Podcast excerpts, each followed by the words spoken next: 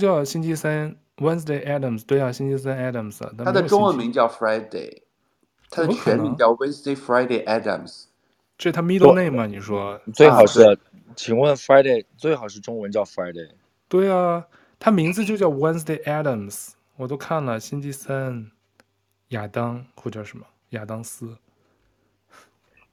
好，whatever，反正龙哥说错了。你话俾我知，话俾我知，边度话佢佢个名系 Friday？粤语世界有啊，呀，你就承认你说错了。没有人家的 middle name 叫 Friday 啊，你给我们找出来。没有，我特意现在正在看，没有，那就没有 middle name，人家就没有 middle name。我只有 middle finger，你要不要吗，龙哥？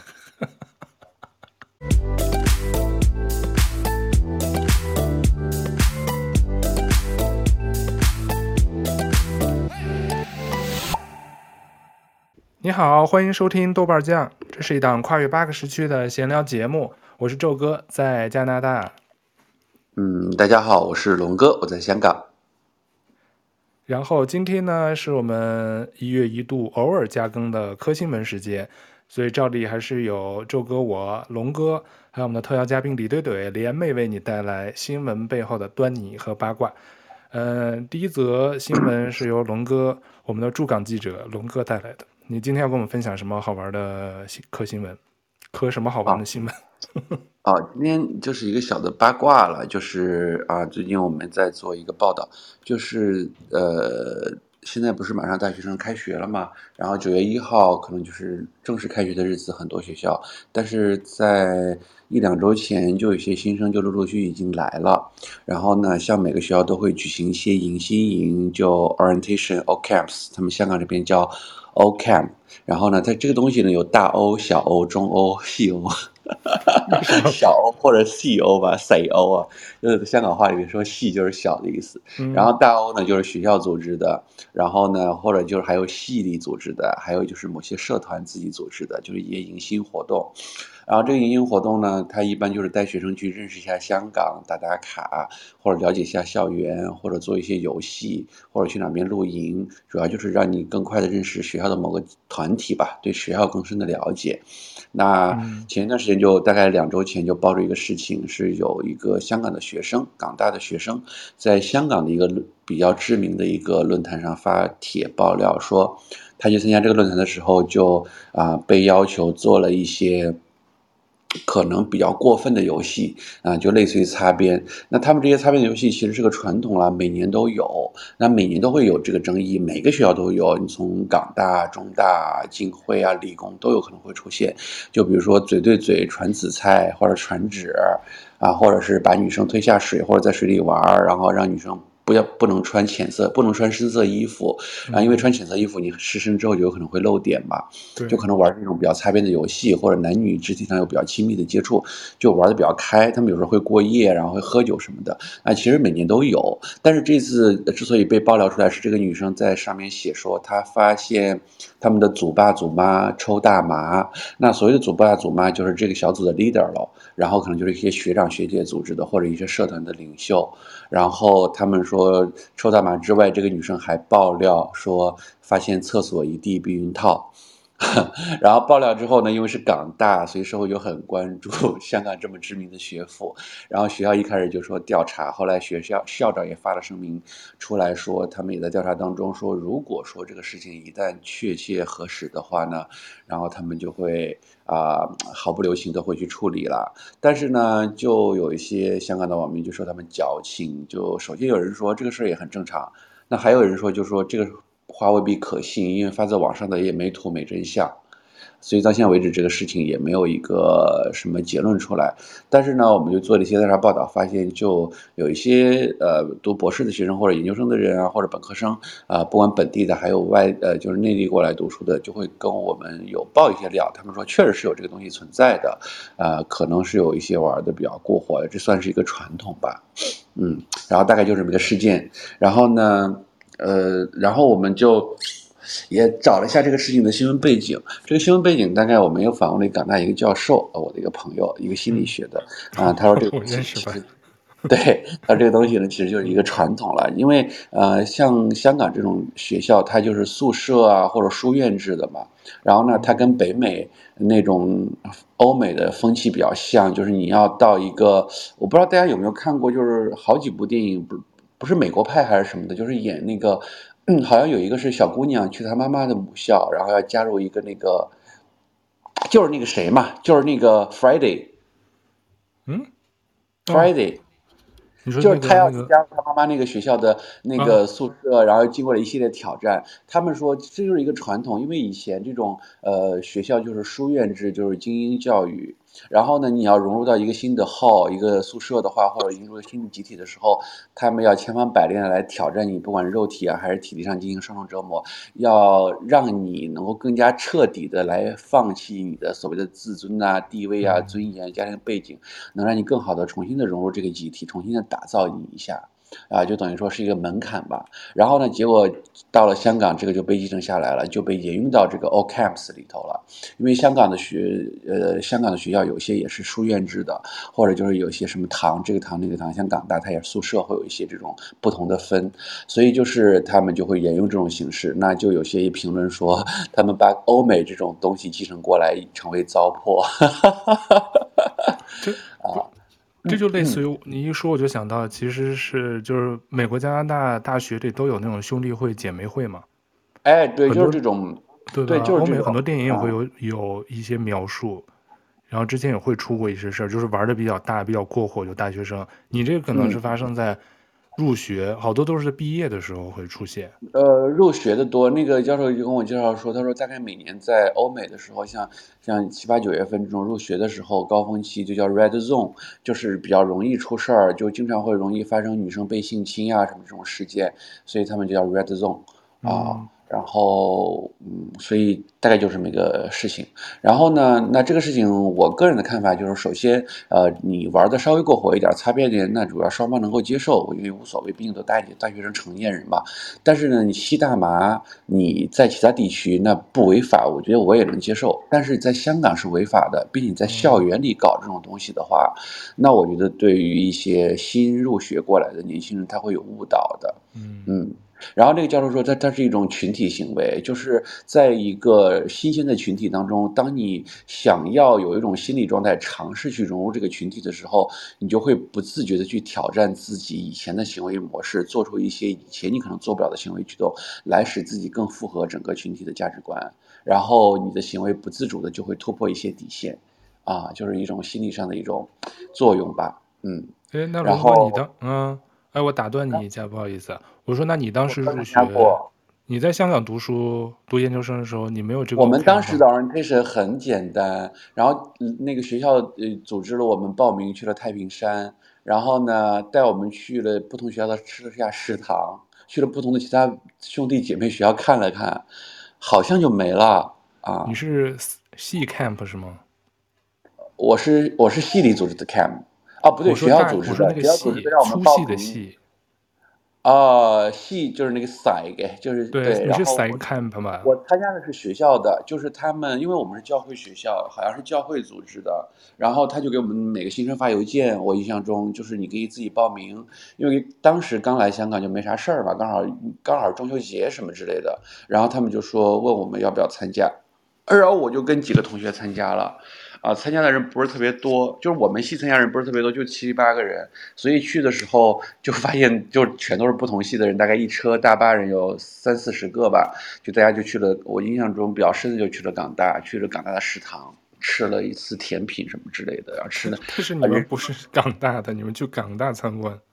中大，中大中文大学。因为中文大学的那个，因为因为八月十五嘛，就要看看海景啊什么的，就是赏月登高，然后吃了一个黑暗料理，第一次在香港吃到甜的海带，海带绿豆沙，就是香港街边很著名的那个呃糖水，然后就传统糖水，然后当时就说这个海带怎么是甜的，绝对不能接受，还是绿豆放在一起。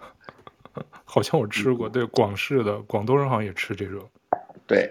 所以，这我我我想说的就是说，呃，就是说，就是这种年轻的心态，我我是可以理解了。但是我觉得就，呃，不要玩过火。这个事情其实也没有什么可做深度分析的。我们要就说啊，这个糟粕啊，可能你要分析报道一下。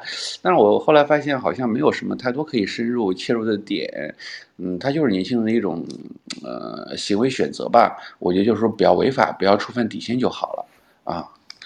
但是因为这次首先是港大，然后加上这次有大麻，啊、呃，跟往年就有点不大一样，所以就网上多少会闹了一下，嗯，然后加上那个可能以前啊、呃，就是那些时期吧，港大的学生也是闹得比较厉害的一波喽。像现在港大的学生会已经被取缔掉了，他们学生会好像学校已经不承认了，啊、呃，所以就是港大的整个氛围还是有点儿呃，就是那种氛围，所以就是可能还是引起社会的一些关注，对。李怼怼，你有什么想说的吗？有什么评论？没有，我就想问龙哥，刚才说那个 Friday 是什么东西？他是想说就那个电影啊，就那个动画片嘛，改编的，那个叫 Wednesday 吧？是 Friday 哦，Wednesday 就是那个小女孩叫 Friday 吧？小女孩叫 Friday，她叫 Wednesday 吧？对，星期三。Let me Let me see see，那个小女孩叫 Friday。对，电影叫周星期三吧？哎，我都忘了，不是前段时间奈飞刚上吗？但我没看完那个片儿，我看完了，巨好看，那个小女孩挺可爱。好的，龙哥，你现在帮我搜出来，谁是 Friday？没有见过。就 那个小女孩啊，对啊，那个小女孩，你给我搜出来。你今天要搜出来一个小女孩，你今天要搜出来个小女孩叫 Friday，我就现在马上坐飞机过来，允许你呼我两个巴掌，好不好？这个片叫星期三，这个女孩也叫星期三，她叫星期三亚当斯 Adams。你是不是在 Friday 看的呀？啊、对，这 Tim Burton 很有名的一个动画片改编的吧？但是我这因为我没看过这个动画片，它是真人剧嘛？我看今年今年哦，去年年底上映的。对啊，叫 Wednesday，哪叫 Friday 啊？你整个大乌龙，叫星期三，这女孩就叫星期三，她不叫星期五。什么？哦，对，Friday 还最好看。你太你太需要 Friday 放假了，估计 Friday 对你太重要了。Uh, 你今天的新闻很简单，就很妈妈得了，撒撒水。Friday Adams，嗯，他不就叫星期三 Wednesday Adams？对啊，星期三 Adams。他的中文名叫 Friday，他的全名叫 Wednesday Friday Adams。这是他 middle name 吗？你说最好是，请问 Friday 最好是中文叫 Friday？对啊，他名字就叫 Wednesday Adams，我都看了星期三，亚当或者什么亚当斯。好，whatever，反正龙哥说错了。你话俾我知，话俾我知，边度话佢佢个名系 Friday？粤语世界有啊，呀，你就承认你说错了。那没有人家的 middle name 叫 Friday 啊？你给我们找出来。没有，我特意现在正在看，没有，但是没有 middle name，人家就没有 middle name。我只有 middle finger，你要不要吗，龙哥？好了，为了节省时间，我们来进行下一趴。OK，过。没有，我龙哥，我还有个问题呢。你刚才、他们刚才不老在说什么这个系那个系的？那你喜不喜欢系的吗？啊啊、你系不系吗？啊，你这擦边了，你这也擦边了。对啊，擦边吗？我说你不是这个系那个系吗？当然，年轻人不能吸毒了。好，那我们进入下一则新闻啊，我我带来的，然后李怼怼会补充，呃，是关于泰国的几条新闻和背后好玩的八卦看点。大概其实是两三条，嗯、但主要是我 focus 一条。第一条呢，就是可能呃有些听众已经关注到，就是泰国，嗯、呃，再度要我先分享嘛，我先分享嘛。啊，你先分享啊，我的比较简单。哦，那好，李怼怼带来一条科技的，你们俩今天都是 今天啊、嗯，好吧，你先说吧。对，就是相信大家都已经听到李怼怼现在声音是压嗓，然后为什么李怼怼是压嗓呢？保真嗓。李怼怼马上就要像龙哥刚才说了，李龙哥刚才不说那些这个系那个系的那些什么，orientation 嘛，就开学典礼嘛。嗯、李队队前两天刚刚又重新参加了开学典礼，在如此高龄的时候又重新回到了校园。哎，不知道你现在又去读什么专业了？这位同学，请不要打断别人好吗？Friday，Friday，不要打断别人。Follow 不是打断，就是我是想问你，你你你去读什么专业？Today，Today is not Friday，OK。等我说完，你不要打断我的开、uh, introduction。嗯，就是说，因为在这个，就是在这个如此高压的，在如此高龄的年龄去到一个如此高压的环境下，就突然就生病了，所以带来这个压嗓。然后今天的这个科学、这个科技新闻的分享，其实不是个新闻，是我前两天听一个 podcast 分享的。然后就回到刚刚龙哥我的问题，读什么？我现在讲就是跟我读的有关系，跟我讲的也有关系。其实我这次回去读的是 data science。然后刚好前两天我看那个播客，就是之前美国在嗯二零二零年的时候，那个民主党的一个华裔的一个竞选人叫 Andrew Young，呃 Andrew Young 他应该是一个数学专家还是什么金融，反正金融专家很厉害的。然后他就讲到他当时上那个美国非常有名的播客，我上次跟那个舅哥也分享过。如果我们要说播客界的始祖最厉害的人是谁，那么就是这个人，他的名字叫 Joe Rogan。那 Joe Rogan 他有多厉害呢？他一期播客的平均收听量是一千一百万，但是这个 Joe Rogan 现在这个他的呃播客，你除了在 Spotify 可以听到，其他地方是听不到的。为什么呢？因为他之前有很多非常具有呃煽动性的或者有倾向性的这种言论，就被大家作为他就是这个红脖子啊什么什么的，所以他是在其他平台 YouTube 什么都是被封掉的。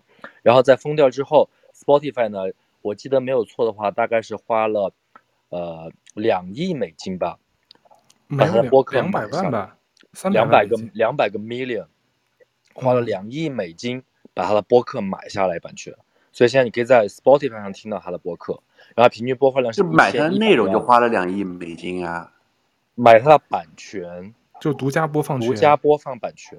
对啊，就买他的这些内容就花了这么多吗？嗯。应该我不确定，不能说内容，就是版权，就以后这个就跟你这个 podcast 所有的相关的产业都是我 Spotify 的，因为它可以出周边啊、嗯、什么什么之类的，都是我的版权，就像卖电影版权一样的概念。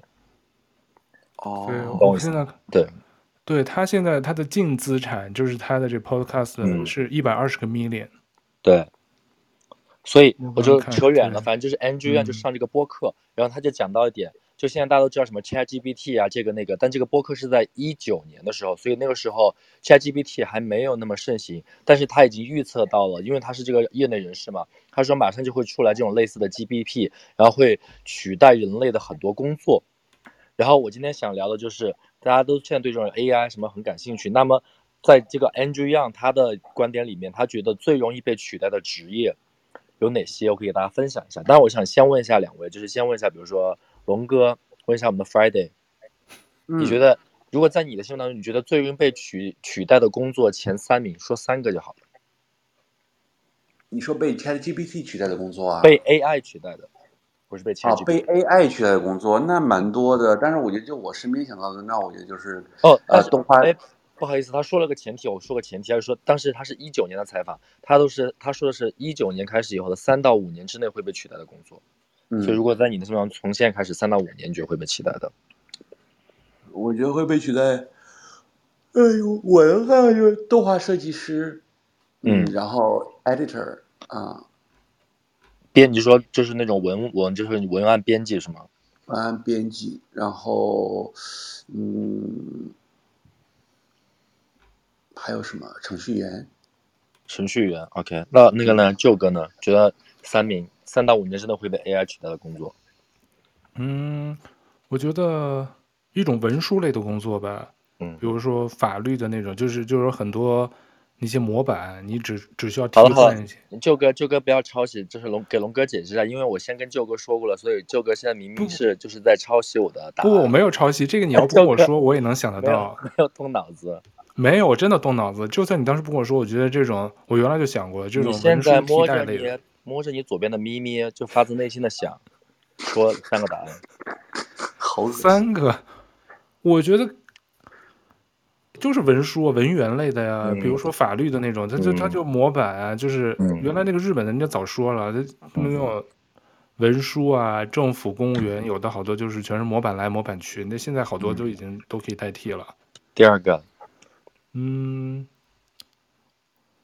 还有那种，我觉得就是重复性工作比较多的，就是很容易有重复性的可替代的。嗯，写东西，我觉得还是跟写相关的，就是不是创意类的，就是重复性的文字输入的。就像龙哥刚刚说，比如编辑，有些可能现在不是有些像 Bloomberg 啊，有些电讯社已经那个发的稿都是 AI 帮着翻的，好像翻的不太好好看。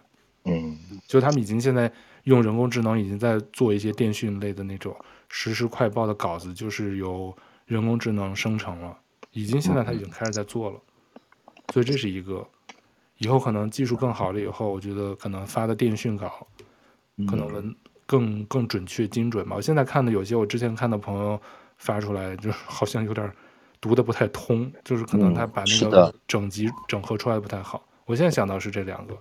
其实，就是、嗯，你说没？还有一就是，我不知道程序员这种可能短期不会被替代吧，但是这种编码类的，就是你有很多输入大量数据处理的，可能我觉得也能被人工智能替代一部分，至少。嗯。好，就是其实结合你们两个说的，让我想到今天一件新的事情。其实我不太赞同龙哥刚才说的，比如说，包括就算是那个文案编辑，或者他刚说什么绘画师，是吧？他说是绘画师吗？画什么？其实我我在我的观点中，我觉得这种其实是偏那个创创意型的工作，就它需要一定的创造力。我觉得 AI 它最后唯一无法取代人类的，就是这种人类的。创造，就是人类打破思维的这种方式。所以说，刚刚就像舅哥说的，现在目前我们可见的未来，比如三到五年，通过 Yang 的观点，大多数能被取代就是重复、单一、枯燥的工作。那他举了个例子啊，他他当时觉得第一位，他觉得最容易被那个最容易被那个取代的工作，你们可能想都想不到，是是司机。那他这里主要指的司机是货车运输司机和 Uber 司机，就是我们说滴滴司机。他觉得这两个是最容易被取代的。其实大家现在应该也看到，不知道龙哥知不知道，现在国内好像在重庆还是哪儿吧，已经有试运行的，就是无人无人驾驶的滴滴车，你可以叫了。哈，对，恐怖。因为我看那个另外一个 YouTuber 叫那个就 B 站 UP 主叫大头小头去旅行，他们就带那家人什么那个叫孟加拉的那个那个三轮车司机去重庆体验无人司机驾驶。他们在那儿坐，就没有人，就是那个车你叫了，你自己开过来，然后门你打开解锁，然后就坐进去，就开到你目的地就好了。重庆那山路还敢无人驾驶啊？好危险啊！我觉得。对啊，所以啊，但他现在是已经实行了，所以滴滴已经在，我忘了是滴滴还是什么另外哪几家公司，还是美团什么的，在那儿，反正国内已经在做这件事情了。然后，当然那个那个。那个 Andrew Yang 他提到，还有就是最大的就是那个现在运输的这个司机。其实我们在北美，包括在国内，以前我有亲戚也是做这个，知道其实那个长途运输司机是非常非常累的工作。嗯，他们都是没日没夜上不了。对，对，但是没日没工资，那个呃就很累很累。其实这个是最需要被取代的。所以在他观点中，只要比如说特斯拉之前不是说要生产那个 Cybertruck 吗？就是这种大卡车，嗯，或者是这种运输类型的车，就可以把这个工作替代掉。其实一方面，当然这方这些人会失业，但同时这些这些人的就是他们的痛苦也会被减轻掉，就不需要做这种长时间的单一的枯燥的工作，因为你的任务就是踩着油门而已，这是可以被 AI 取代的，可能我们没有想到。因为国内这种还挺多的运输车司机很辛苦，有的夫妻档嘛，我原来看过一些视频，夫妻档轮着换着开车，就在吃住恨不得都在车上。疫情的时候不是好多就跨不了省，我看过，嗯、还有一些视频，然后这个。但这个工作在北美，在加拿大，我知道时薪是很高的，年薪可能所以他在加币呢，所以他才更需要被取代啊，因为这样可以降低成本啊。嗯，但是加拿大我不知道，嗯，在无人。然后他说的第二个，我要稍微加速一点，我怕一会儿来不及讲你的那个。嗯。第二个其实就是刚才我今天的体验。第二个，他永远会最容易被取代的是 call center，就是我们说的客服中心电话，因为他当时一九年的数据是在美国。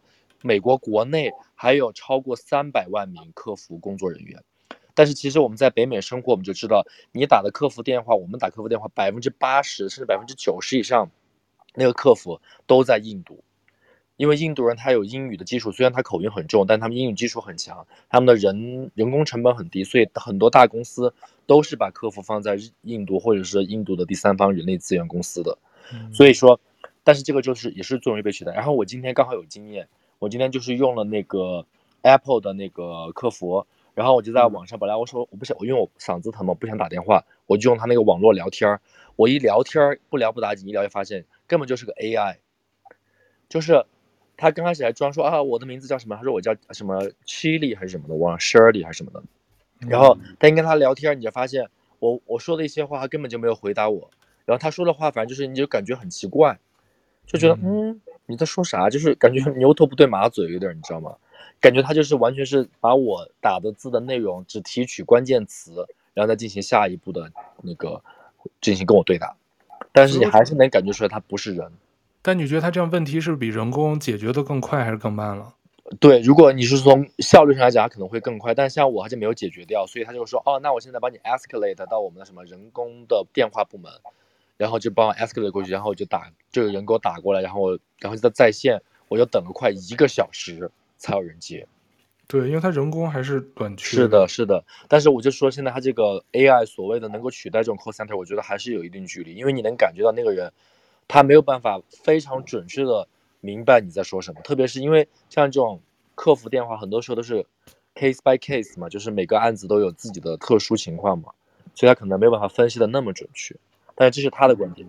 然后第三个，他认为会被取代的是那种我们叫就是仓库类的东西。这仓库类就包括哪些呢？包括比如说你去那种超市里面的收银员，就会被取代。因为大家如果在北美就知道，现在因为亚马逊这边在美国很流行，亚马逊有那种无人监管，可能好像国内阿里巴巴也有吧，还是京东也有啊，就没有人管的这种超市，你自己去拿自己走。所以就是像这种仓库里面的收银员也好，仓库的管理员也好，都有可能会被取代。嗯。但其实我就李队队，我就一个小评论，就是说，不管无人驾驶，还有说 call center 就客服中心，其实像你个人的案例，我是觉得他其实还是没有人能够快速的能够明白这个客人的抱怨点是什么。他其实有的时候他，但是，嗯，但是我想补充一点，就是通过我最近比如说做作业，我现在预习做作业，还有之前学习用那个 ChatGPT，我的感受就是 ChatGPT 已经非常非常非常强了。就是它对我在学习过程当中的那个辅助作用真的非常大，就是特别像是有一个老师的助理助理教授在你旁边，可以给你二十四小时进行辅导。你就因为以前我就特别怕，比如说呃，因为我们到后来上课就会规定一周有一天你可以去学校答疑，老师帮你解决你的问什么作业问题啊，你的问题。但是第一你就想你在现场去。又怕教授态度不好，或者你的问题太笨了，你不好意思问，或者说很多人排队，你也不一定有那么多时间来把问题全部解决掉。但如果你有这个 ChatGPT，它真的是把我的问题可以非常非常细致的解决掉。所以说，我觉得这个只是个时间问题。嗯，只要 ChatGPT 出来，因为它不是苹果公司的嘛，它做出来了，其他公司就会跟着做出来。就是他们已经达到这个高度了，他只要把它完全扁平化是很快的，我觉得。对，而且我觉得。AI 最好的就都没有情绪，他不会生气，你生气他都不会急，是的，他永远只要你是吧？我觉得这个是他的，这个从这方面讲是他的优点，但是从另一方面讲这是他的弱点。就 AI 它永远学不来的是人的情绪，所以以后我们的优势就是情绪，就是像你们这些，比如情绪比较大的，就是你们就说明优势比较强。我情绪多好，我这脾气特好。龙哥，你睡着了是吗？是吧，龙哥？没有啊。我们在思考他的工作，我在听你俩撕呢，结果没撕起来。然后后面就是刚才那个 Joe 哥说的，就是那种他这他的英文原文说 clerical，就是说这种文秘类的工作，他就回过去的，这是 make sense，因为就是文字整理，包括就反正就是那种，就是相当于就就像以前我们说 baby boomer 那代，就是 baby boomer 不知道中文有没有婴儿潮，婴儿潮，对婴儿潮那代出生人，他们很多人就只需要会打字，会会用 Office 软件。就可以现在现在上，现在都还在上班。对对对。但这种其实很基础的工作，以后都是可以被替代的。然后下一个可能国内现在不常见，他觉得是，呃，银行业，因为现在在北美有个现象，就是现在银行的那个，呃，零售业都是关店关的很快很快，也是因为这种被电子关的关的很早嘛。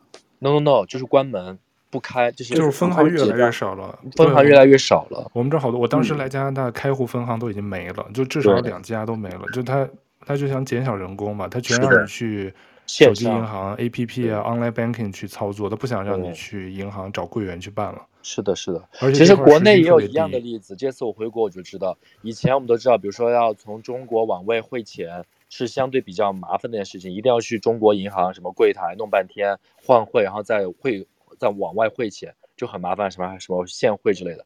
但是这次我回去，那个我去中国银行，那个柜员直接说你不用来了，以后说你直接中国银行下 APP 在线就可以买买美金，然后直接往外汇就行了，根本不用来了。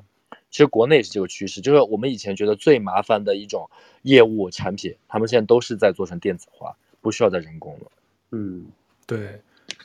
对，然后再往后就是一些类似的，比如说他说保险业很容易被取代，还有就是，呃，可能大家没有想到，就是那个，呃，呃，我不知道，我想中文最好的解释的叫 radiology，就是，呃，我们说比如照 B 超、照 CT、照那个核磁共振这些的那个，在国内这个其实是个专业的工作，而且我还认识一个华西大人，他就干这个的，工资非常高。就在国内，这个是个很好收入的工作，但是在这个 Andrew Yang 他的观点里面，他觉得这也是非常容易被取代的一个工作。嗯，对。补充一下，那个就是杨安泽嘛，是吧？就当时好多年前竞选美国总统的杨安泽中文。是的，对，我觉得嗯，其实 AI，我们我们前前不久那期也请一个我原来同事，现在做博士，他也他是从 AI 会对工作场所的。职业会有什么影响？当然也聊过一个相相类似，就是不同的角度吧。反正我觉得中年人现在除了有，比如说三十五岁不太好找工作，同时现在还要面临一个，就是我觉得这 AI 的技术迭代，或者是我觉得说的说慢也慢，说快应该真的就三五年、十年的技术，我觉得更新会很快。其实像我们这些还在工作的人，如果工作跟这些相关，确实要有点危机感。就是我觉得不可能，就是明天啊，你就不用来上班了，这工作就被取代了，应该也不至于。但是会有这么一个过程，慢慢慢慢的，公司会从效率的角度，是吧？人工成本确实是，如果跟这些相关工作，有可能是要有一定的危机意识，尤其是在北美，我觉得他他是从北美的人的好多职业的这个角度，所以在北美听上去会感同身受，就哦这些职业，你身边认识很多人，有的就做这样的工作，你是能感受到。就是这种需求量已经越来越少，而且入行门槛也很低，或者是工资给的也很低啊。除了刚才那个长途货运司机，那现在在加拿大的司那个待遇还是很高的，但是很危险。之前出的那个车祸也是那种疲劳驾驶啊什么，对他还有疲劳驾驶这种问题，是吧？扯远了。啊，李队队，你分享完了是吧？分享完了，然后想听一下龙哥有什么反馈。我觉得就是像你说的这种职业，反倒是真的觉得让我觉得没想到。我是觉得，哎，怎么说呢？这个真的是没法逆转的潮流。那你觉得你会被取代吗？每一次工业革命都会导致一些人人失业啊，更不要说现在这么的更新迭代这么快的科技革命了。是的，嗯，那你觉得你会被取代吗？我啊。我可以去干一些取代不了的工作，我可以给别人捏脚啊，我可以给别人化妆啊，我可以别人做美甲呀，对啊，我是做人力。龙哥，你没有正面回答我的问题，我问你，你觉得你会被取代吗？啊，我记者这个职业嘛，我觉得记者这个职业暂时是取代不了，因为他很多事情的真相，就像一些调查报道啊，就举例来讲，你不去调查是发现不了的，对吧？啊，就是有些可能隐藏在公开的信息之后的一些东西，你要去挖出来再报道的话，我觉得 AI 可能未必会暂时挖得出来吧。嗯，但你写稿可以让 AI 帮你去写了，我觉得你可以给它喂点料，feed 一些东西，然后让它应该是可以。我没有尝试过，但是不是已经有一些公众号会 po 一些是啊，本篇啊推送是百分之八十是由 AI 完成什么之类的，我也看过一些，感觉写的还不错。哦，不说你也看不出来是吗？对啊，但我觉得像比较简单的，像那些财经新闻啊什么这种可以自动生成的，从后台抓取这个数据直接生成的这种东西，其实我觉得蛮简单的啊。你只要有个套路，有个模式，它每天给你自动生成就好了啊。对，就是我说的彭博社的那种财经新闻啊，它每天什么股指涨了多少，跌多少，那就每天输对对对，人工都不用做，啊、是吧？财经类的游戏。嗯，什么美元收市多少，开市多少？好的，哎，嗯，那个舅哥，你的那个第三个故事，我可以帮你做开场吗？啊，好好好，太好了，我正愁我怎么说呢。好的，是关于他信吗？No No No No No No，龙哥，那个 Friday，你先你先闭嘴好吗？哎，但是我还想同时分享泰国那两个新闻，会影响吗？嗯，哎，有一点哎。那还是说你都给揉在一起讲？一个就是免签新总理，不不不不不是你，你先别说。好、啊、好，那你说，我想你先怎么开？不，OK，好吧，我就想我用一个特别非常特别的开场。啊，好好好，那你有你有创意，你弄。嗯，就问你们，我就问龙哥，龙哥，你知道七月二十八号是什么星座吗？嗯、不知道哎。七月二十八号不是狮子座吗？是什么的尾巴吗？八月份的尾巴是摩羯座。真的真的是难怪了，难怪会把别人背背那个背成 Friday 了。别人说七月份的尾巴，你不是要推后一个月？你，你叫别人 Friday 是有原因的，真的。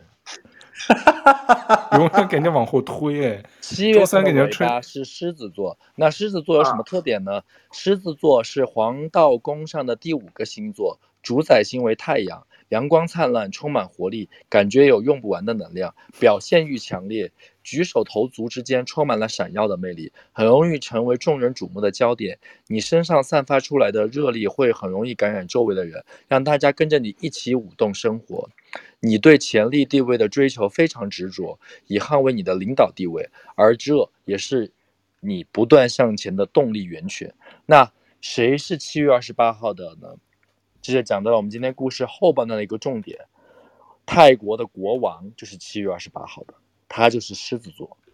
哦，下面有请舅哥。哦，马哈，对，大马哈。我们有个大马哈，还有个小马哈。对，他叫大马哈。那你这开头，今天我们的新闻，你接着说。我没了，该你了。哦，那我们今天的这个最后一个重磅新闻，就是跟泰国相关的。我们又说到泰国，如果大家还记得话，五月份的时候我在泰国的时候，不是亲历亲历他们泰国大选造势，当时有一个叫 Pita，我在现场见到他的那个造势，他是唯一的最多数，但是经过一百天的焦灼，一直他是没有被选上，最后还被嗯。把他的这个议会议员的这个位置给他给废掉了，所以他现在就是无官一身轻。所以，但是因为这个泰国的总理从五月份大选完了以后一直没有选出来，所以就过了一百天，大概过一百天，大概是八月二十二号，这个新总理终于给选出来了。但是这个新总理呢，不是当时我们五月份说的那个很帅气的四十多岁的那个皮塔，也不是当时另外一个热门的什么政治家出生的一个。官二代叫贝东丹，然后也不是泰国王室和军方支持的一个副总理，当时的时任副总理，而是刚刚入政坛不足一年的，嗯、呃，好多翻译有人叫他赛塔。然后特别神奇的是，就刚刚龙哥也提到，就是他在八月二十二号走马上任，最终结束这个僵局以后呢，也是流亡海外十五年的泰国前总理他信也是在这一天回国了。呃，他是维泰党的，就是他姓维泰党，维泰党的核心人物，也也是这个以前的前总理。然后泰国新组建政府这一天，他就回国。当时很多人就说，肯定是跟这个两党之间达成了某种妥协，他才在十五年离开这个泰国十五年之久，在这一天回国。果不其然，人家还说回来以后，他不是被政府给那个就被抓了嘛，要转移到监监狱，说他有好几个。罪状至少两个，这个龙哥是应该都关注到了，是吧？嗯嗯。但是无独有偶，所以他在九月一号，你知道他二十二号才回来，然后被抓，然后当时因为高血压，很快又送到医院，这个监狱的医院、军队医院去治疗。然后很多人就在分析说，他在这一天跟新总理当选同一天回国，而且那个新总理也是他那个的维泰党的。一个新兴的一个商人出生的一个地产大亨，而且政政坛的这个资经验很不足，又在这一天给推选出来，你就觉得背后肯定有一些什么角力。然后没过几天，九月一号，然后泰国政府就公报了，国王这个大马哈叫马哈，然后就特赦了这个前总理他信，因为本来他的刑罚是要判了他八年，嗯，但是呢，给他特赦减刑只有一年。然后入狱第一晚呢，他又转入了警察医院，因为他说身体不太好，因为他已经七十四岁了。但这个新当选的这个总理呢，也是就是默默无闻的一个人，因为他去年刚加入这维泰党，原来就是一个商人，是出生在曼谷的。嗯、高中以后，高中的时候去美国读书，然后在美国拿到了经济学学士，然后又在美国的克莱蒙德。这个大学获得了一个金融硕士的和商业管理的硕士学位，从保洁公司开始做，就慢慢慢慢自己成立公司，然后成为泰国最大的这个地产开发商之一。然后他当选总理当天呢，他自己创办这家公司，股票涨了百分之八，而且他在这个进入维泰党之前，今年三月才刚刚成为泰独就这个维泰家族的这个顾问。然后才被推选出来参加今年这个总理的角逐，所以他是这么一个背景。然后刚刚当选没几天呢，他也是在九月一号宣布要对中国游客开放免签，因为他说要刺激国家经济，然后强调今年第四季度，因为泰国的冬季是这个是旅游的旺季。所以他就是说要给中国游客提供便捷的签证服务，就是说不需要，因为泰国是中国护照是可以落地签，但落地签还是要交钱嘛，还要交两千泰铢。而且我之前也说过，他特别贼的是，你要办理落地签，你在进入泰国的时候，你要填那个表，给他递那个表，让他给你落地签那个签证盖章的时候呢，他强制让你再加二百泰铢，大概可能人民币四五十块钱吧。就强行要加，它其实变相是小费，但是这就一直就没人管，就一直被中国游客会在社交媒体上诟病，就是说啊，明明是两千，你一定要再多收那两百。李德德当时去的时候就，就就没办法，就得给人家加这个两百泰铢的小费，然后你递交签证的时候要给，非常的不合理。但他现在说，嗯、这次免签呢，嗯、就是应该是大概从十月一号开始实行。而且一个主要原因，我发现就是泰国对中针对中国免签，其实这些年前前后后经常做。他每次游客中国游客去的少了以后，他就会推出这个落地签什么免签的一个政策。据说是这个中国游客赴泰大概百分之八九十都会选择落地签，会比较方便嘛，不用提前在国内先去申请好。而且，嗯，好像因为这个。我们之前五月份做播客的时候也聊过，国内好像这个最近的这个新闻一直在说，比如说割腰子也好，或者说东南亚电信诈骗，我们之前也聊过，所以现在导致原来泰国是一个中国游客的一个热门地嘛，但是好像今年虽说这个已经开放境外旅游了，但是今年前八个月中国游客到泰国游旅游的只有两百万人左右，这比原来。疫情前是大幅的下降，可能很多人就是有各种顾虑啊，或者一些不好的印象，所以现在都不太去泰国旅游了。所以他在这个时候又推出这个免签，这是几个背景新闻。但刚才李怼怼开头讲了这个泰国国王，其实泰国我们今天想分享是泰国八月份真正大事，不是一个这个新总理上任或者他信回国，然后九月份又被泰国国王这个马哈赦免。那真正大事就是号称这个泰国版《甄嬛传》或者是英国版《权力游戏》又新一集上映，就它的这个九子夺嫡，号称很多社交媒体都说好像又上演了，因为一些时间点的关联，不排除有我们就是吃瓜群众自己脑补的一些戏份。但是如果你跟我们很多人爱看的这个《甄嬛传》或者《权游》你相比，它很多真的就是发生在我们不远的这个邻国发生的真实，你都能对应上这个。如果我们说这人名你不知道是谁，我们就给你对比到《甄嬛传》或者里头的某个人物。我不知道龙哥这两部戏你看过吗？《甄嬛传》和什么？《权力的游戏》啊，《权游》看了，《权游》没看完。《权游》你觉得没看完这么好看？没有，我《权游》呃是看了。一点点，然后我看了 YouTube 上一个超长的缩略版，哦，就告诉你四十分钟给你看完八集八季，呃，两个小时啊。哎呀，一定要亲眼看，它还是拍的很经典的。原来我也，啊嗯，啊，这个这个就扯远了。但是我们现在就说说他这个为什么泰国王室的这个《甄嬛传》或者《全游》又更新了。这个由头呢，就是八月中的时候，泰国有一个被废黜的这个两个王子又高调回国，他们其实是被废黜是二十七年前，二十七年前被泰国国王就是免掉他们所有在王室的头衔，然后让他妈妈带着他的四个孩四个儿子跟一个女儿，都是他这个第二个老婆生的，呃。先是他们全家去了英国，然后就再也没有踏足过泰国的这个土地二十七年。但他们在八月中旬的时候就很高调的，还有什么媒体啊什么都去泰国的那个曼谷的机场去拍摄他们。他们大概回泰国待了一周，然后场面非常的高调。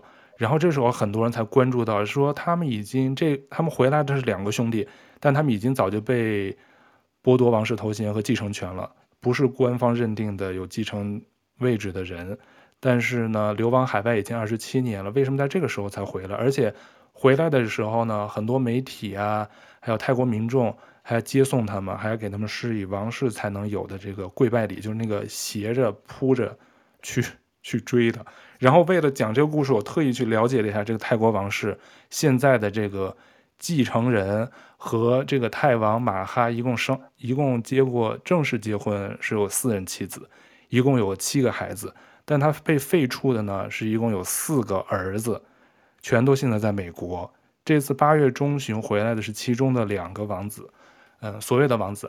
但是为什么大家说全游会上映呢？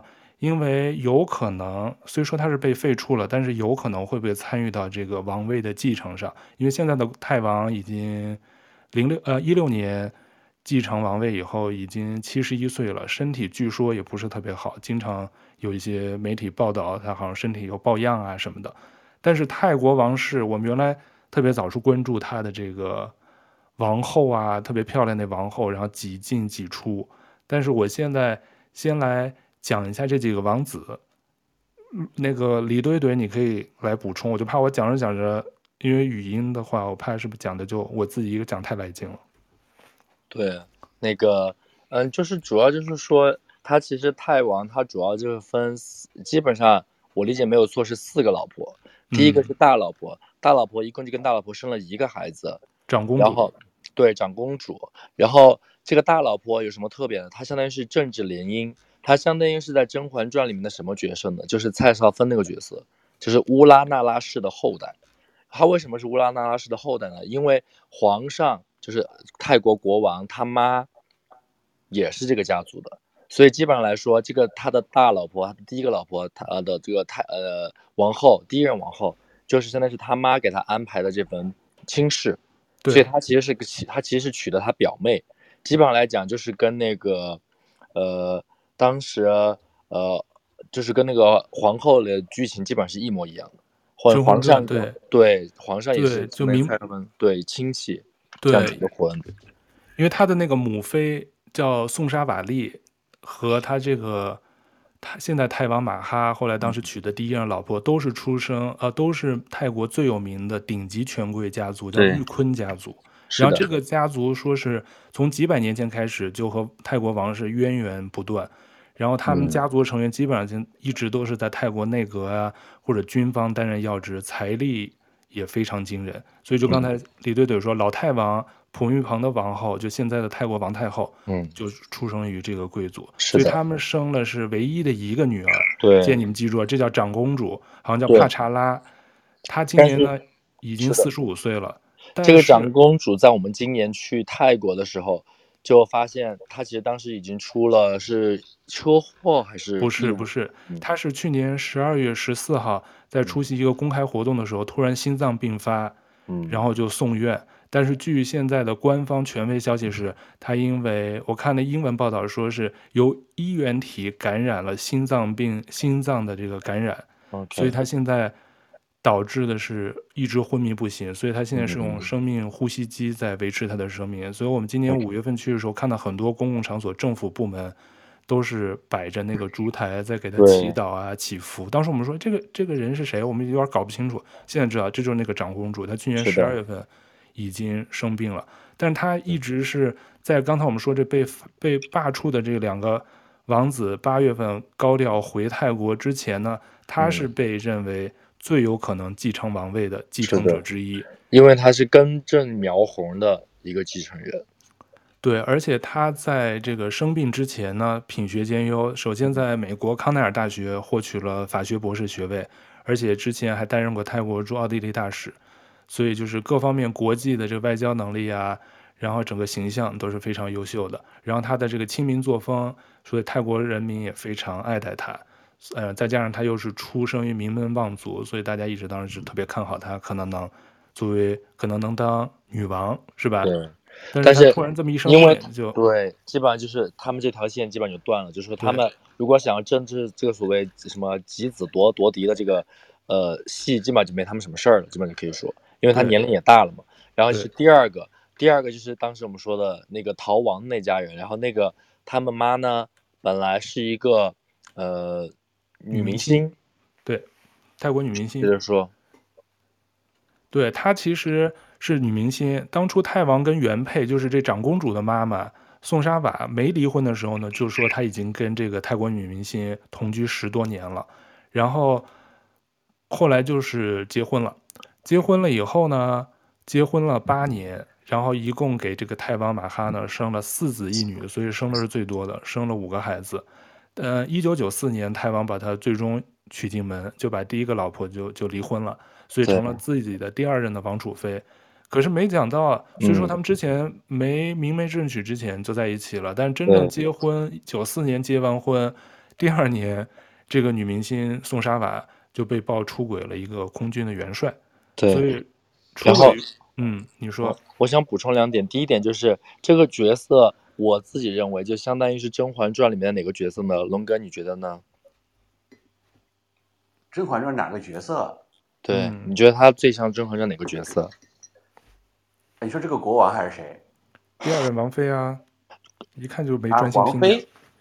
对啊，就是我们说这女明星啊。啊，你说这个女明星啊？对。最像《甄嬛》里的哪个角色？就是一步步上位。嗯，嗯，华妃，狮子座？No no no no，狮子座是国王。哦，我觉得，我觉得华妃也是狮子座的性格哎。那一步步上位，那就是甄嬛喽？不是啊。不是，那他没被废啊。他最像的，嗯、我个人觉得，但有一点不像，就是大家可能会跟我有这个争议。我觉得他最像，你知道是谁吗？他最像就是黎妃，嗯、就是安平。哦哦，安小鸟。你知道他为什么像安平吗？哦，因为是艺人。No，倒也是的，现在是个点，知道是一个唱歌的一个出身。对对对，我没想这个点，但是我觉得最重要是什么？大家可能会说，哎，安平，安平跟黄晓明孩子，对不对？但是他跟安平最像什么？他跟安平都是把皇上的那个精华都吸光了。安平也没有吸皇上多少精华。怎么没有？安平后面把皇上吸的都在床上躺着了，好吗？天天啊，用了那个弄那迷魂香，天天对，用了那个香。是啊，但他是想生孩子生不出来啊。对，不是想着他跟他早就知道自己生不出来孩子了。对，这太呃那个皇后当年给他吃过药，让他生不了孩子。对对，但唯一的区别就是这儿嘛，我不说了嘛，就是他们除了孩子，但他们俩都是属于受宠，然后都属于艺人，艺人转型，然后都是那个把皇上的精华都吸光了，吸了日月的精华，然后都是比较厉害的，然后最后也是都是被废除的。对，被废除了。然后他因为出轨了嘛，泰王这戴绿帽子肯定受不了。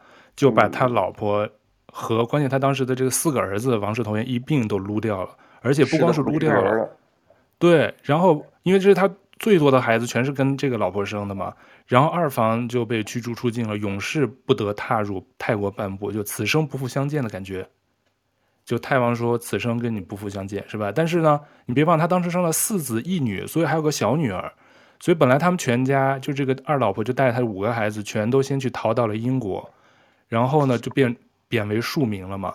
但贬为庶民了以后，他这四个儿子最后他们全都从英国又都去了法啊，都去了美国。然后一会儿我们再说他这四个儿子都混得非常好，就是反正都学有学有所成吧。但是这个女儿虽说当时被贬走了，但最后呢又回来了。所以他是现在是三个正式被泰国王室承认的三个王室继承人，除了刚刚长公主，她是。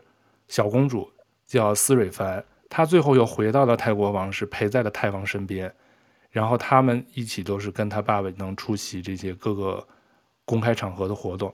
所以这个李怼怼，你又觉得他像谁呢？没有这个，就再次佐证了他妈比较像那个黎妃，比较像安嫔。为什么呢？因为刚才那个舅哥提到他的这个小女儿为什么被留在皇室呢？是因为里面皇室里面也是有算命的，就跟那个皇上一样，都是有个专门的官儿是专门算命的。然后算命的告诉他说：“你这个女儿不能除，她是要她要我们要靠她来稳健我们那个整个皇族的根基。她离开了这个皇族的根基就没了。现在这个女儿是龙脉。”他一定要留在宫里，帮我们整个皇室发扬光大。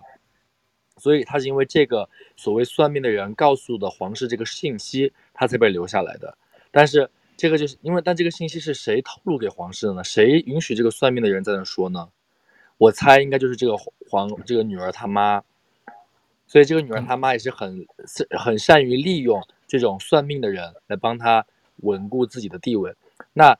大家那不知道龙哥，你记不记得那个安平是怎么利用这些算命的人，在那个皇宫里面斗来斗去的呢？就是当时甄嬛不是被贬到那个什么什么什么什么呃什么凌云峰什么，被贬到凌云甘露寺，他不是要回去吗？然后突然这个算命的人跑出来了呀，就说现在北方有个什么紫微星，什么照到了什么什么什么殿，然后会冲会会冲煞皇上，所以。这此人不得不能留，不能回宫，你们记得吗？对对对，我有印象。对，龙哥记不记得？我记得。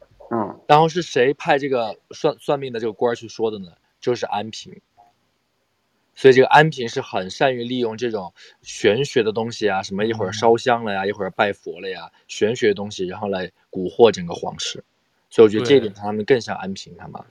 对，所以他这个这个二公主就像。李哥说，李怼怼说的，他所以太王就是听了这些所谓高僧的这个预言，说啊，说他非常吉利，他出生日期很吉利，命格也很金贵，能平稳泰国，能正国，所以这个二公主在泰国民间就被称为正国正国公主，就当成正国，但她没有出过国，没有出过国留学，就在泰国的朱拉隆功大学，嗯，毕业的。然后现在也是搞时尚，才三十六岁，所以就是搞了搞时尚。二十岁号称就在巴黎举办了人生的什么第一场秀，反正你就看看照片就啊，反正有钱就想做什么就做什么。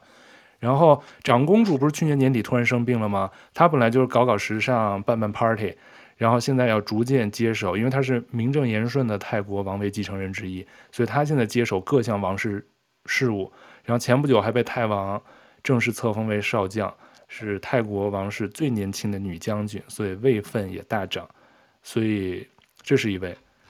但是我们还要回到刚才我们这个故事开头，就这新闻开头说到的，他那个被废黜的那个继承者，他除了这个妹妹现在在泰国当女将军，但他其实还有四个哥哥，他四个哥哥其实是名分全都是没有的，所谓还都是庶民。我觉得你应该先讲那个，但是这个所谓的妹妹，她并不是第一顺位继承人。嗯，龙哥，你知道他第一顺位继承人是谁吗？第一身为继承人，对，对他们俩，就是他在这个两个公主，在这个安平娶了安平这个老婆被废了跑了以后，后面他又娶了两个老婆，然后第三个老婆是一个空空姐儿，然后这个空姐儿呢没有跟他生孩子，但是现在也就是属于有点像，我觉得有点类似于像什么呢？像端妃，就在宫里天天在宫里混，宫里混，宫里混，最后反正也混成王后了。现在，然后这个。这个这个端，然后他跟端妃就是他们还有一个特别像什么，都选 title，因为端妃不是想要当端端妃，最后什么皇太妃还是什么皇什么皇皇什么皇太后还是什么忘了，反正就是 title。然后这个对，然后这个这个这个第三个老婆这个空姐儿呢，她也她也选什么，她也选 title，所以她一共拿了四十五个博士学位，她是泰国皇室历史上。学位最多的皇后，全是名誉学位吧？我觉得他是靠你知道这种靠学位来垫巩固自己的那个那个地位。有人说他为什么要这么做呢？因为他比不过他的下一任，就是第四个老婆。因为第四个老婆是很聪很漂亮的，他因为然后泰国王国王又很好色，所以他就觉得自己年老色衰，比不过，他就只有拼学位。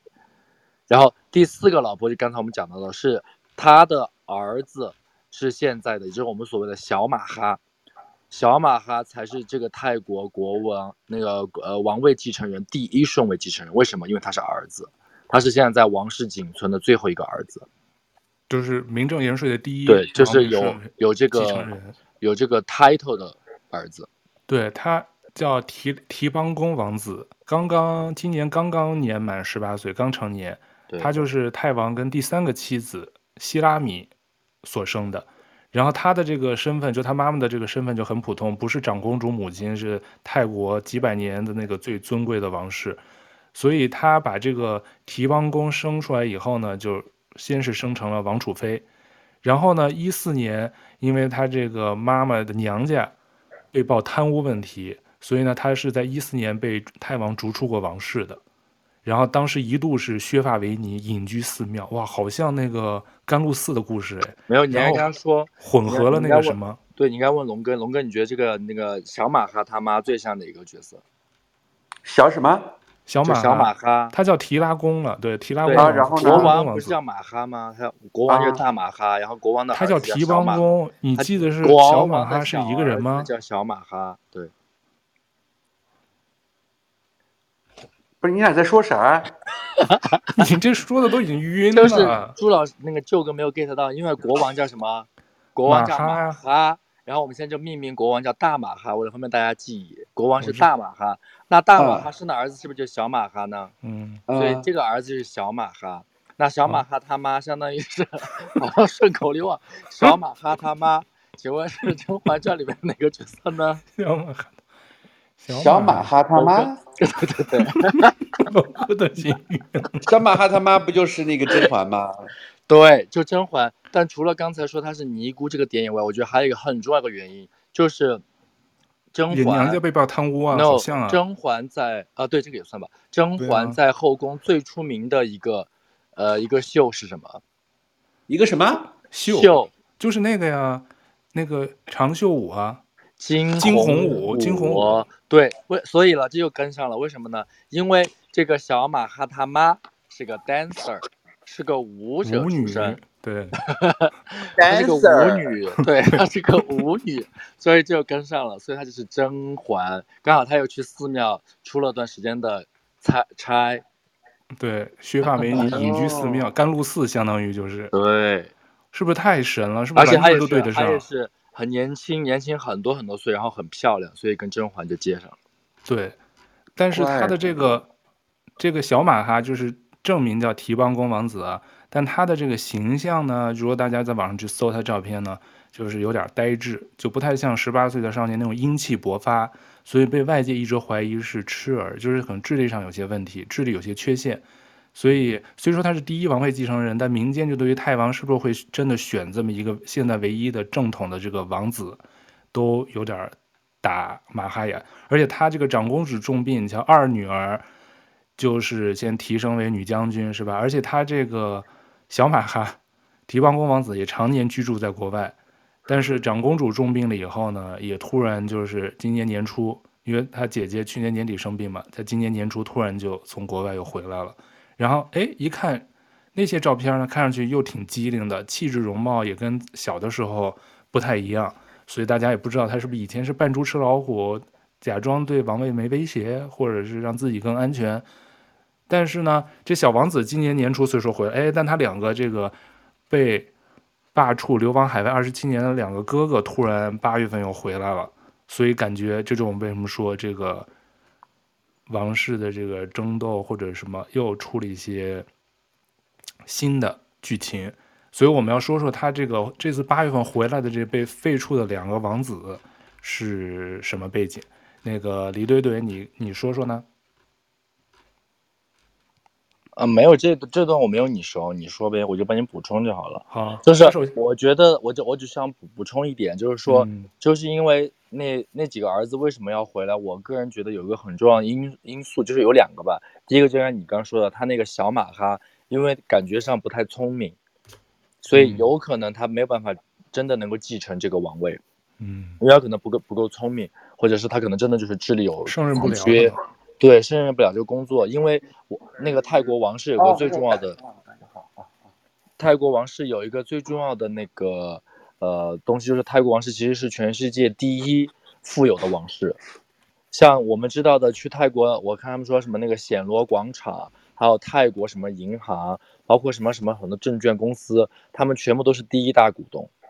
他的那个说是好像伊丽莎白的那个财富连他的十分之一都不到。哦，不对，他们是排名第一，但伊丽莎白连前十都排不进去。他们的财富量远远超过沙特王室，所以这个人继承人是谁还是很重要的，因为相当于你在管管理这个家族财富嘛。对，让龙哥猜猜你。对，因为原来我特别早的时候我也看过一新闻，就说泰国王室其实是比英国王室、什么沙特王室都有的有钱多得多得多得多得多。所以龙哥，你先猜猜泰国王室现在大概估算他们的这个财富有多少钱？美金的话，泰国王室啊，这个很难猜吧？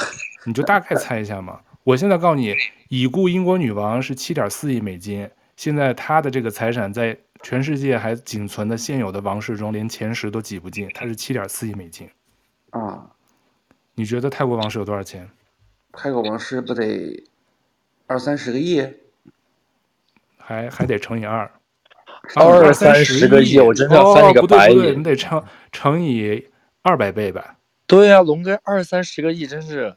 二三十亿美金只能当你们新啊，只能当你们新乡的首富，好不好？对啊，泰王现在根据 Go Banking Rates 一个统计机构的数据啊，泰王现在是五百九十亿美金的财富，啊，是全球最富有的国王，力压文莱、沙特，就这些我们一直觉得很有钱。刚才我说英英国女已故女王是七点四亿美金，所以就已经很少很少很少了。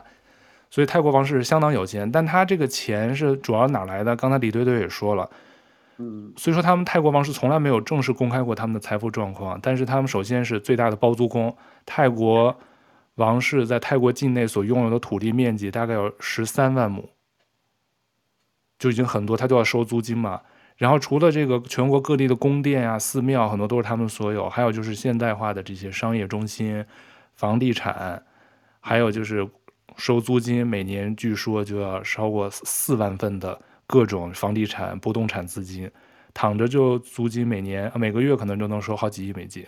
还有就是各大企业王室都有参股，比如说刚才李怼怼说的上市公司，像泰国的银行汇商银行，还有水泥厂叫暹罗水泥厂，泰国王室都最大股东，持股比例都超过百分之二十。还有在海外的投资，他们也很多，比如德国的凯宾斯基酒店。泰王就是大股东，所以这都是只是就是媒体知道的一小部分啊，就是他更多的都不知道。而且在泰国电影院，据说电影开场前，但是我好像没在泰国看过电影。泰国电影开场前都要集体唱国王颂歌，要对国王表示尊敬。所以他不光是他不像很多王室是没有什么实权，他们是一直掌握着泰国的这个军政大权的。他除了就是名义上的最高总司令，所以他是有很多军政大权都揽在手里，所以他是有实权的国王。所以就是刚才李怼怼说，为什么王室落在谁手里，或者谁能继承，他不光是这个至高无上的一个荣誉，其实也是就是能变相他能管理泰国王室在全球这种几百亿的资产动不动产也好，或者是其他的这我们普通人根本就不知道他的其他的这些资产。所以当时我们说啊，比如两个长公长公主生病了，二公主现在可能她也可能无心管从政，然后唯一的第一王位的这小马哈王子感觉好像可能也不一定能胜任，所以大家才对八月份突然流亡海外二十七年之久，又突然短暂回到泰国，高调就是看这些福利机构啊，就假装是官方的那种访问，都是他们泰国王室资助的一些福利机构，所以这两个儿子都去了。但他这两个儿子呢，因为他刚才说了一共有四个儿子嘛，所以他这四个儿子当时跟着妈妈先都是流亡到英国，然后全家不知道什么时候又全都去了美国，但都是这海外四子虽被废除了，但是其实都是在美国都算是学业品学兼优吧。大王子是七九年出生的，今年四十四岁，他是在美国拿到了航空电子学士学位和航空科学硕士学位。然后娶了一个白人妻子，现在就在美国定居。这次没有回来，可能对这个政局也没有很感兴趣。但真正引发这次他猜想的，这就是主要的那个二王子，也是最有可能争夺王位的一个。他呢是在美国拿的政治学学位、法学硕士学位、法学博士学位，现在美国一家律师事务所当律师，是职业呃，就是有持持牌的一个律师。在美国的时候，主要是帮泰国同胞打官司，然后在泰国的这个驻美的这个圈子里还有点名气，所以他这次回到泰国呢，就探访了什么儿童基金会啊，就像一般这种官方的行程一样，很多还有他们泰国王室资助的一些医院。他就去，就去刷存在感，反正就去参加，去慰问啊，探访。然后他先回的泰国嘛，先回的曼谷。突然好像没过几天，他那个他弟弟就是三王子，不是官方认证的，我们就姑且叫他三王子。三王子就在他这二哥回来没几天，也跟着回来，但他是比较命运比较坎坷，他是体弱多病。从小就患一种叫神经纤维瘤，你就看他的照片，嘴巴是有点歪，所以他当初据说是推到手术室要准备做手术的时候，他写了一封绝绝笔信，他就觉得他可能上了手术台就下不来了，所以还写信给泰王，就给他爸爸，但是泰王也没回他，也没搭理他。然后呢，但是他学习很好，跟他哥一样，他不是当律师，他是当医生。所以他是拿到了迈阿密大学的两个学位，心理学和生物学学位。所以现在美国是当执照的医生。这次是跟着他二哥先后脚回到泰国，然后也跟着他哥后来一块参加这些公开的这些访问行程，媒体都在拍摄。然后还有一个四王子，就是长得呢就像印度人，我看那照片。他呢这次也虽说没回泰国，但是也是混得不错。他是。拿到了工商管理的学位，还有法学博士双学位，现在是在美国的联合国总部工作，但具体不知道是做什么。但是他们，所以呢，这几个兄弟在美国虽说是快三十年没回国，但是好像一直在海外对泰国的这个传统文化一直在帮助宣传什么。这次回到泰国，好像也很快就跪拜啊，先去看他爷爷的这个这个牌像啊，还要去做一些这这些表示。还是尊崇，比如说支持王室，还是对王室特别的，呃，怎么说，爱护和维护。所以他到达泰国和离开泰国的时候，都发表了一些这个像政治家一样发表一些感言，就说了一些很好听的这些场面话吧。所以呢，这几个继承者，包括这个突然回来的二哥，你听完我们刚才说的，你就觉得啊，好像确实是跟我们原来看的那些。剧里头的真的完全特别像，因为我觉得像英国王室好像就没有这么复杂，是吧，李队队？英国王室听上去就像那个哈利王子跟那个梅根就很简单，本来比较简单，但加入那个新的梅根以后就特别抓马。对，但是好像没有他们复杂嘛，因为他们已经放弃王位了，他们是自己放弃的嘛，这个是被废除的，就像我们原来经常国内看这些宫斗剧一样，是被什么贬出宫，但是你最后突然又回国，就给你。就像那甄嬛回宫，就给你改个名，改个你的出生年月，你就好像就换了一个人。这都是都是王室一张嘴嘛，他想什么时候恢复，你叫特赦他信就是。当时就是说判他八年，但在总理那天回来的时候，你突然赶回来，肯定是达成了什么协议。你瞧刚回来没一周，泰国国王就赦免他，就给从八年减到一年。所以这些都是就是。变相说明泰泰王的这个权力还是很大，所以谁能当，现在肯定是我们也不知道。但是听上去就把他们家里的这些孩子的这些故事啊，还有他那几个老婆的事儿，一般我们就觉得哦，当时看的时候就觉得特别像《甄嬛传》也好，或者是我们看的《全游》可能有点像，但又不太像啊，《全游》的人物关系会更复杂了。龙哥睡着了吗？听完我讲。没有，因为刚刚刚刚有人敲门催我。哦，那你听完这个，你你有什么想想说的？我已经把这人物关系大概给捋了一下，就是讲的分析还是蛮到位，全每个都对上。是不是就跟那个跟这些现代剧啊，跟这些剧比，你就人物关系对上了？对啊。呃、然后关键他的那个资产啊什么的，所以。就是说，泰国王室因为有很大资产，然后又是全球最富有的王室，王室成员其实不多，你就听上去其实没有那么多，他子嗣啊，还有没有什么那么复杂，但是非常有权，他有实权，不像很多都是名义上的权利。呃，然后泰国王室其实又经过各种这个泰国政局的变化，所以他一直牢牢地掌握着权力，所以他这种特殊的这种存在形式，所以决定了王室内部肯定是有争斗，只是我们外人就是吃瓜嘛，就是看看这些表面上现象，把这些有些背后的原来历史故事给大家串一串。我们因为不是专门说书的，可能讲的也不太好。但是最后补充一个小的，这期有播客封面，可能你们会看到一个照片，那就是泰王。其实他们对宠物，因为王室好多都是喜欢养宠物，像已故的英国女王就是养了很多哈士奇，啊、嗯哦、不是哈士奇，养了很多柯基。然后这个马哈呢，他也是特别喜欢宠物，跟他爸爸一样。所以一会儿我你会看到一张他跟他十分宠爱的爱犬，名字叫福福，中文名叫福福。但他这个福福呢，跟一般的王室的宠物犬不一样，因为这个泰王实在太喜欢他这个福福，好像是一只特别小的，我我我说不出来那只狗的品种。又像是贵宾还是什么，就那种小型犬。他这个福福跟他那个王妃一样，也是被泰王册封为空军元帅。很多年前被册封为空军元帅，而且他有专业定制的衣服跟军靴，所以他是有自己的一套衣服的。所以他不是普通的宠物犬，他是一只元帅元帅犬。哦，对，大概是这个。李队队还有什么想说的？你还有什么补充？我觉得我们今天，你是不是结尾还有个笑话要讲？对对对，我今天冷笑话呀，我们科新闻的常规的保留曲目，我准备了两个冷笑话，一个其实就是我自己讲，不需要你猜答案的。嗯，哎，那个泰国王室就说完了哈，我们就就结尾说冷笑话了是吗？说好，李怼怼。那我就说了，你也没有补充了是吧？没有补充了。好，那我来讲个冷笑话啊，你先听听这个是个水温。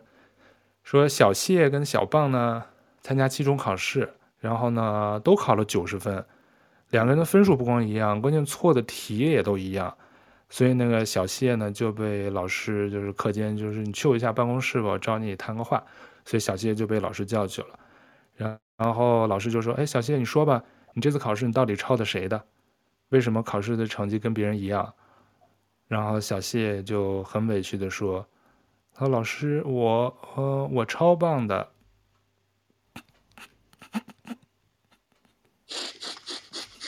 ”你们的下一个下一个啊，这个不冷吗？这不好笑吗？多好玩！我超棒的，不好笑啊。那这个这个这个是我在网上刚才。那个开聊之前，我特意搜的是一个八年前的冷笑话，但是我没有 get 到的点，但我看特别多人转发，我不知道有没有听友以前看到过，我就我就给搬过来，我看特别多人转发点赞，说王子爬上了高塔，请求莴苣公主呢跟他一起走，公主低下头说不行，女巫给这个城堡下了一个魔咒，我离不开这里。王子说什么魔咒这么厉害？你们猜是什么魔咒？龙哥先说，不知道。李队队呢？知道吗？什么魔咒让公主不能离开城堡？嗯，不知道呀，好难猜。那我公布答案。嗯。WiFi。什什么？讲完了。什么 Wi WiFi 魔咒？WiFi WiFi 什么意思？无线无线网络、哦、WiFi、啊。然后呢？然后呢？他不能离开这个魔，不能离开城堡，因为他有 WiFi 啊。离开城堡他就不，是有 WiFi。好好无聊啊！但这个当时好多人转发说说这个笑话太冷了。感觉膝盖被射了一箭，我想啊，这是八年前冷笑，可能放到现在，然后我觉得还还还行，可能啊，好好吧。最后 OK，我来结尾，就问一下龙哥，今天是什么 day？今天啊是 Friday 这。什么 Friday？